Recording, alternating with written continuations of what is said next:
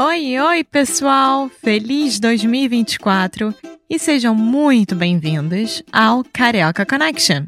My name is Foster. I'm an American learning Brazilian Portuguese. And as always, I'm here with. Alexia, eu sou brasileira, carioca do Rio de Janeiro. Each week, we bring you a new conversation full of real life Brazilian Portuguese that you will never find in the textbooks. And if you want to learn more about what we do, visit our website at karaokeconnection.com. Okay, let's get on with the show.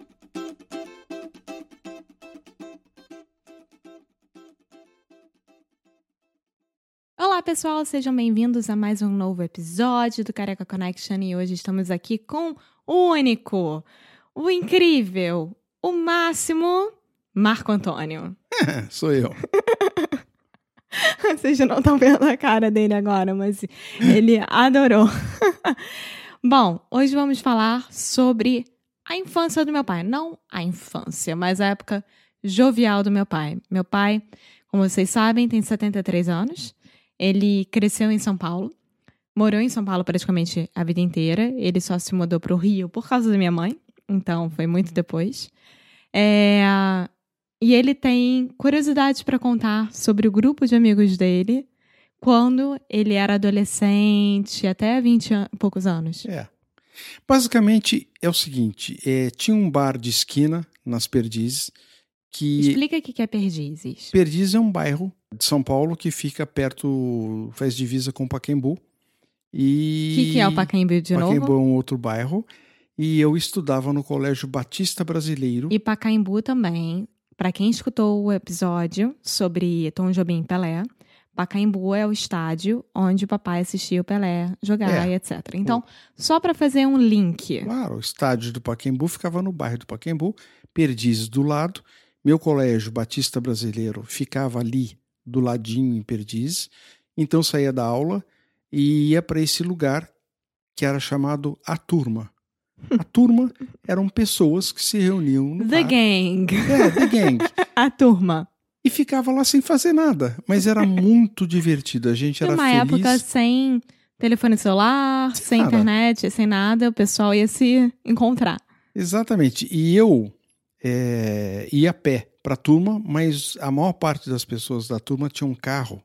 Na época em que ter carro era uma coisa, ó, e tinham carros maravilhosos e todos eles eram fascinados por corrida de automóvel.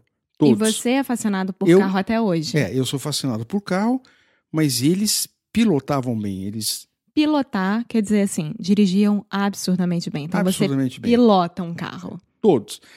E incrível é que quando eu conto essa história, eu mesmo me surpreendo. Dessa turma de 30, 40 rapazes que se reuniam para fazer nada na vida e ficar que nem uns bobos na esquina, aí chegava um deles, um dos nossos, com o carro novo, todo mundo ficava do lado e via, etc. Tal.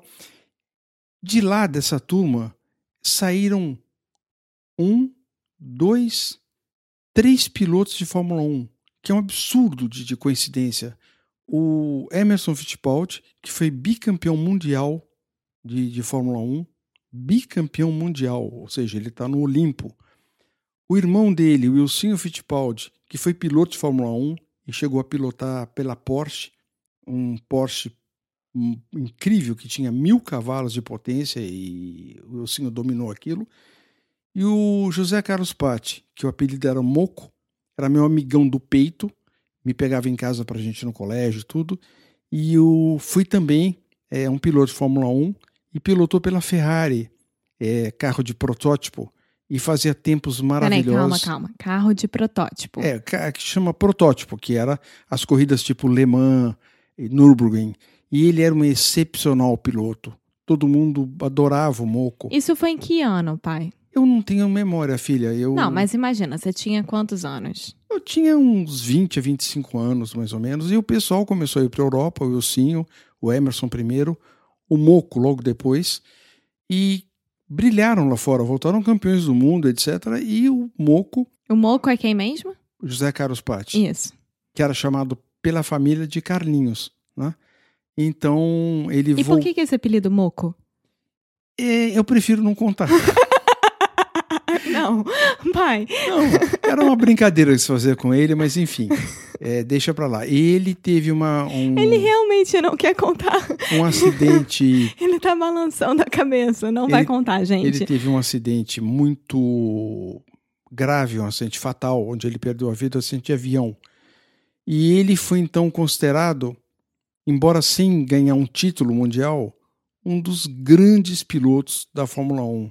Ele era absolutamente incrível. Ele pilotava, é, a tocada dele era muito forte. Era... Mas deixa eu.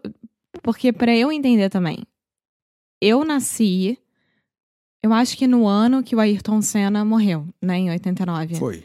O Ayrton Senna é da mesma época do que eles? Não, não. O Ayrton Senna é a segunda geração. Eles abriram o caminho e depois foram os outros. O Piquet, que foi tricampeão mundial, e o Senna, que foi tricampeão mundial, também feras, né? ídolos. O Senna até hoje é considerado assim um cult. E o pessoal, Ele é o Pelé da, da Fórmula 1. Sim. É. Existe, um, existe mu- muita gente boa, Alexa. Eu sei o seguinte: quem pilota um carro da Fórmula 1 é mais ou menos assim, tá perto de Deus. É. Porque é inacreditável. Então, numa turma das perdizes, no meio do nada, de gente que batia papo e gostava de automóvel, surgiram três campeões de Fórmula 1. O que eu considero assim um. Um acaso, um, um- eu considero assim uma, uma coisa inacreditável é, que isso tenha ocor- ocorrido. Sim. É, a gente gravou esse episódio porque no episódio anterior a gente estava falando sobre coisas que meu pai fica impressionado de hoje em dia e o que, que ele sente mais falta de antigamente. Ele me deu uma resposta ridícula que, que é da água, sei lá o quê, do chuveiro. Não, é da Então- inocência. Não, então, calma. E, e eu acho que. Aí, quando a gente terminou o episódio antigo, ele virou e falou: Será que o pessoal vai se interessar por essa história? Porque eu acho que ele ficou com muita saudade, né, dessa época, ficou nostálgico e quis contar pra vocês. Então, é um episódio curto pra falar sobre como que o acaso existe e que, enfim, você pode ter amigos entre aspas, não são conhecidos, né, normalmente, mas o papai teve três amigos absurdamente conhecidos e cresceu nesse meio. E você viajava para Santos com um deles, né? Viajava. É um deles que pilotava muito bem, eh, dirigia muito bem. Então ele falava para mim: segura que eu vou dar uma acelerada.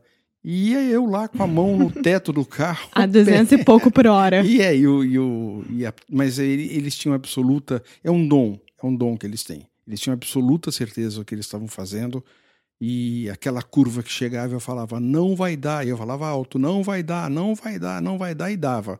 Mas você também teve um acidente de carro, né, pai? Tive. Eu tive um acidente de carro, eu não estava dirigindo. Um amigo comprou um DKV, era um carro antigo, muito gostosinho, que eu tenho na minha memória. Ele comprou um DKV, se assustou no meio de uma curva, uh, voltando da praia do litoral norte de São Paulo para São Paulo. Ele se assustou é, e o carro rolou numa ribanceira, na único Peraí, o que, que é ribanceira? ribanceira é um barranco. O que, que é barranco? Um barranco é um declive. Sim. é o único lugar que ele poderia ter, ter rolado, porque acabava em mato. Os outros declives acabavam em precipício, em, Nada. em nada, é, é a morte certa. Então, capotou o carro, eu tive uma luxação no braço, ninguém se feriu, e, e foi um susto muito grande. Eu voltei para São Paulo com o braço doendo de ônibus e Pô, não xingando foi nem de ambulância?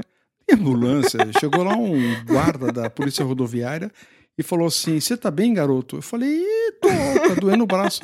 Falou: Vai passar um ônibus, eu vou parar pra você. Ele parou um ônibus, me colocou dentro. E o motorista que tava dirigindo? Cada um ficou por si, ele ficou lá cuidando do carro. Meu Deus, o que aconteceu? Os dois amigos que estavam no banco Também. de trás também falaram: Poxa, você não podia ter feito isso, vê se dirige direito. Enfim, ficou aquele papo lá. Ele parou o ônibus para eles também, depois o guarda parou o ônibus para eles, e para mim o ônibus veio para Campinas. Eu cheguei em Campinas sem mala, sem dinheiro e tendo que ir para São Paulo. Campinas é uma cidade perto de São Paulo.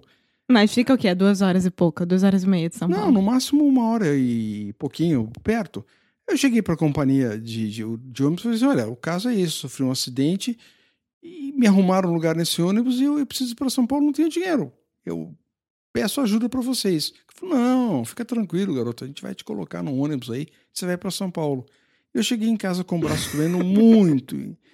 E depois, então, Enfim, coisas da vida. Coisa, é, coisas da vida, mas o garoto estava dirigindo, fez uma bobagem grande, grande. Ele se assustou com as pedrinhas que bateram embaixo do carro. Ah, Tá, tá, tá. E ele puxou a direção muito forte, o carro entrou em pêndulo e saiu capotando. é, a gente não tá aqui pra julgar, né? A gente. Não, não, não, mas eu tô aqui para dizer que eu passei por isso e que a gente. né? Não, eu ia completar. Mas você que tava lá tem todo o direito do mundo. Graças a Deus deu tudo certo, ninguém se machucou, o carro foi recuperado, só que ninguém mais andava com esse amigo que achavam que ele E ele não era um dos três amigos que ficaram famosos. Não, pelo contrário, ele era o cara que, que, que não poderia nem trocar a roda do carro de- do, do, pessoal que foi famoso, que ele era um perna de pau, ele era um cara roda Horrível. presa, horrorosa. Qualquer garoto de 9 anos de idade dirige melhor que ele. Bom, com esse desabafo, a gente termina o episódio. Espero vocês no próximo. Tchau, tchau. Muito obrigada por ter escutado mais um episódio aqui do Carioca Connection.